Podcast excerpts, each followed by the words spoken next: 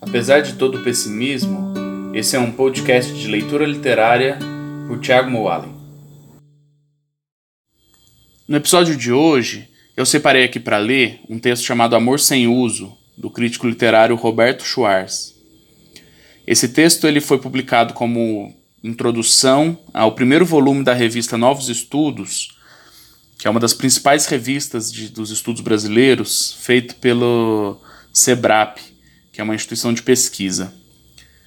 É, enfim, esse texto foi publicado em 1981 e nele o Roberto Schwartz traça algumas reflexões sobre as relações complicadas entre uh, os estudos brasileiros, ou a intelectualidade brasileira, e a sociedade de forma ampla, ou aquilo que ele chama de movimento popular. Esse me parece ser um debate que ainda está vivo e as observações contidas aqui no texto também me parecem muito atuais. O texto é assim. O esforço de estudar e entender a atualidade é grande no Brasil de hoje. Nunca tanta gente dedicou tanta boa vontade e tempo a conhecer o país e a criticar os seus rumos. É só ver o volume do que se fala, canta, filma, pinta, pesquisa, escreve, etc., de olho sempre voltado para as contradições sociais. Entretanto, a despeito da qualidade e da intenção engajada de muitos desses trabalhos, é fato que o conjunto não soma, ou soma pouco. Faltaram talvez iniciativas e espaços em que estes saberes, que são consideráveis, pudessem cruzar atravessar barreiras de classe e profissão, influir uns nos outros e produzir a indispensável densidade de referências recíprocas.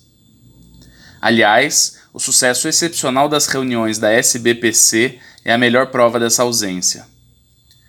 Assim, os esforços são muitos, mas correm paralelos uns aos outros, sendo raras as transfusões críticas.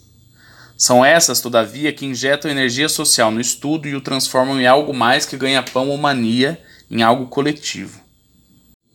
Enfim, é até possível que nesse mesmo momento em que nos queixamos, os elementos necessários a uma verdadeira cultura nacional estejam reunidos entre nós. Uma reflexão numerosa, realista, diversificada nos gêneros e nas experiências, espalhada pelo território e pelas classes sociais e resolutamente crítica as ocasiões e, sobretudo, os hábitos de confronto é que estão fazendo falta.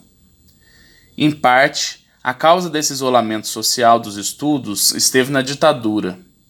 Ao desbaratar os trabalhadores em 64 e separá-los da vida social pelo medo, ela rasgou o tecido interclasse de assuntos, de ideologias, de retórica e de experiência comum que se havia elaborado antes, e cuja espessura, seja dito entre parênteses, até hoje confere uma espécie de superioridade literária aos políticos veteranos. As ligações do processo intelectual foram cortadas naquela data. Contudo, e contrariamente ao que seria de esperar, a massa e o valor da reflexão social de lá para cá não pararam de crescer. Dadas as circunstâncias, entretanto, esses esforços tiveram de circular em âmbito apenas acadêmico, o que lhes prejudicou não só o alcance, como também a prosa a qual se esclerosou no nós com nós dos especialistas. A brisa ajudando são limitações que se desfazem depressa. Entretanto, não foi só a ditadura que separou os intelectuais do movimento popular. O próprio crescimento do capitalismo, de que aquela foi parte, fez outro tanto. A multiplicação das instituições acadêmicas e dos mídia, que acompanhou este crescimento, absorveu a faixa mais competente da intelectualidade, que muitas vezes, sem trocar de convicção e sequer de assunto, viu seus conhecimentos e habilidades reduzirem-se a trunfos de carreira profissional, sem mais. Onde a ditadura apenas cortava e interrompia, a expansão capitalista alterava as perspectivas. Assim, apesar de alguma prosperidade, também aqui a insatisfação é grande. A dose de baixeza que se tornou rotina na universidade de agora e nos mídia, sem falar na degradação de profissões liberais inteiras, do ensino secundário e da administração pública, chama a revolta. Mostra o destino que está tendo o estudo entre nós e aponta para a luta social como a única, não há nenhuma outra, chance de regeneração. Uma produção intelectual grande, importante, dispersa, desejosa de participação e descontente da participação que lhe deram. A situação é péssima, excelente para fazer uma revista.